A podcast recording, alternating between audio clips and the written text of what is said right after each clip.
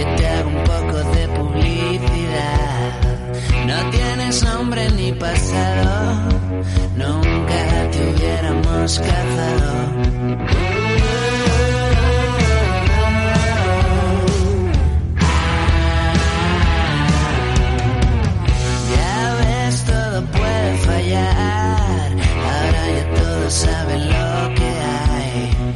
Analizamos el cierre de la sesión en la Bolsa Española en esta jornada de miércoles con Carlos Ladero, analista de GPM. Hola Carlos, muy buenas tardes. ¿Qué tal? Buenas tardes. Bueno, hemos visto una jornada para el selectivo, para el IBEX 35, con tono positivo, con ganancias moderadas, eh, un poco mm, a la espera de qué terminaba de decir Powell, con qué remataba esta jornada, después de que ya en la última jornada al mercado le quedase claro que hay determinación ¿no? por parte de la Fed para controlar la inflación.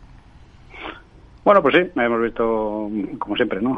un mercado americano ¿no? que parece que, que, todavía tiene, tiene margen ¿no? de subida, eh, que obviamente y por ende lo reflejará el mercado europeo y, y donde, bueno, pues, eh, la verdad es que, que, el mercado se lo sigue tomando bien, ¿no? Hemos visto que siguen subiendo bancos, como no puede ser de otra manera, y que el IBEX 35 acaba en verde, ¿no? Con lo cual, pues bueno, yo creo que, que parece que todavía el mercado americano tiene margen. Así. A seguir. En cuanto a protagonistas empresariales en la bolsa española, hoy hemos tenido muy bueno, muy buen tono, muy buen comportamiento en Endesa. ¿Por qué? Pues si te digo la verdad no lo sabemos, porque estábamos siguiéndola un poco para la factura. Le escuchamos, le escuchamos un poco entrecortado, Carlos. No sé si se puede mover un poquito para intentar pues, coger un poquito de moverme, más de cobertura. Me pasa lo mismo. No sé si ahora me escucháis mejor. Ahora sí. Pues nada, como decía, digo que Endesa nos ha sorprendido a todos un poco hoy, ¿no? Que todo lo contrario, esperábamos incluso que cayera algo, ¿no? La verdad es que, que, que había habido alguna mala noticia, ¿no? Sobre las reclamaciones que habían presentado a competencia, pero sorprendentemente hoy ha subido casi más de un 5%, ¿no? Eh, así que por mi parte no puedo deciros mucho más, porque sí que es cierto que hemos estado echando un vistazo, pero no hemos encontrado nada relevante. Hmm. Indra, eh, después del varapalo de la última sesión, hoy le ha tocado rebotar varapalo tras la salida de su consejero delegado. ¿Estaría al margen del valor? Pues sí, lo hemos hablado varias veces y mira que lleva buena buena subida y ha presentado buenos resultados, pero como hemos visto sigue habiendo muchos problemas ¿no? en el management de la compañía y, y, generalmente eso genera demasiado ruido y nosotros preferimos estar al margen. Así que de momento sí, nosotros estamos al margen, pese como digo que lo está haciendo muy bien. Ha estado entre los mejores del IBEX, Amadeus también esta jornada. Pros y contras de, de tener en cartera ahora mismo esta compañía. Pues, perdón, es que te he ido, te he ido, te he ido bajito. Amadeus, Amadeus, le preguntaba por Amadeus, ah, eh, que no, también ha sido de las mejores. Sí, no, correcto. O sea, Amadeus es una de las compañías yo creo más volátiles que hay ahora mismo en el IBEX, ¿no? Y un poco se mueve al vaivén, ha tenido muy buenos resultados. Creo que es un sector que sigue teniendo bastante potencial y además pensamos, ¿no? Que, que cara el segundo semestre y pese a la situación, ¿no? Todavía va a aguantar, va a aguantar el sector turístico en España, ¿no? Y el sector a nivel general en Europa. Con lo cual, bueno, nosotros no la tenemos en cartera, pero de tenerla yo creo que, que sí que creo que pues, se puede aguantar como mínimo hasta, hasta verano. Ferrovial, hoy ha sido la embajadora de Estados Unidos aquí en España la que ha afirmado que las empresas españolas no necesitan trasladar su sede para cotizar en su país. Sabemos además que hay un par de consejeros que han estado comprando títulos de Ferrovial en estos dos últimos días. Eh, ¿Ustedes, de tener Ferrovial en, car en cartera, incrementarían peso con todo el foco mediático puesto en la compañía? Para nosotros, obviamente, Ferrovial sigue siendo una apuesta y sigue siendo una apuesta porque nosotros apostamos por compañías, ¿no? Y por generar el mayor beneficio al accionista. Eh, está claro que los patriotismos, ¿no? Pues quizás los dejamos para otras cosas. Además, generalmente se llevan mal con el dinero.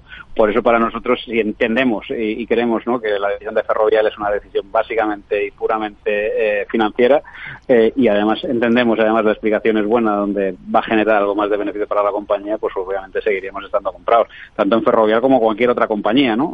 Creo que el impacto es muy limitado, pese a lo que digan, ¿no? para el tema de infraestructuras España, con lo cual, pues como digo, insisto, eh, ojalá compañías de las que estemos comprado no traten de ya sea en Holanda, ya sea en otro país o ya sea en la misma España, ¿no?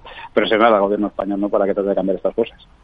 Farmamar acaba de conseguir la aprobación en Suiza de su antitumoral eh, Zepzelca. Es el primer país aquí en Europa que da el visto bueno. ¿Qué puede suponer esto para la compañía? ¿Y qué visión tiene ahora para un valor como este, para un valor como Farmamar? Bueno, en cuanto a las noticias siempre buenas, ¿no? Yo creo que es, de estos valores que emocionalmente siempre podríamos tener en cartera. Es cierto que como todas las farmas y todas las empresas del sector, hay mucha volatilidad después del año COVID, ¿no? Subieron demasiado, ahora han vuelto a, bajar y creo que empezar otra vez a estar en precio, ¿no? para mí todo lo que es el sector salud a, a 10 años vista es, compra segura. Y en el caso de Pharma Mario creo que empiezan a hacerlo muy bien, ¿no? Todavía les queda un poco, un poco corregir algunas cositas, ¿no? Sobre todo a nivel interno, pero, pero como digo, yo creo que es un, valor y un sector en el que tenemos que estar, sí En el mercado continuo, hoy se ha disparado tubos eh, reunidos, más de un 23%, y si miramos la cotización, desde el 24 de febrero más o menos, la subida es imparable. Eh, ¿Por qué? ¿Le convence este valor ahora mismo, tubos reunidos? Pues es un valor que estuvo muy castigado de esas empresas ¿no? que pasan prácticamente de estar en liquidación ¿no? a ser rescatadas por la SEP y, nivelarse.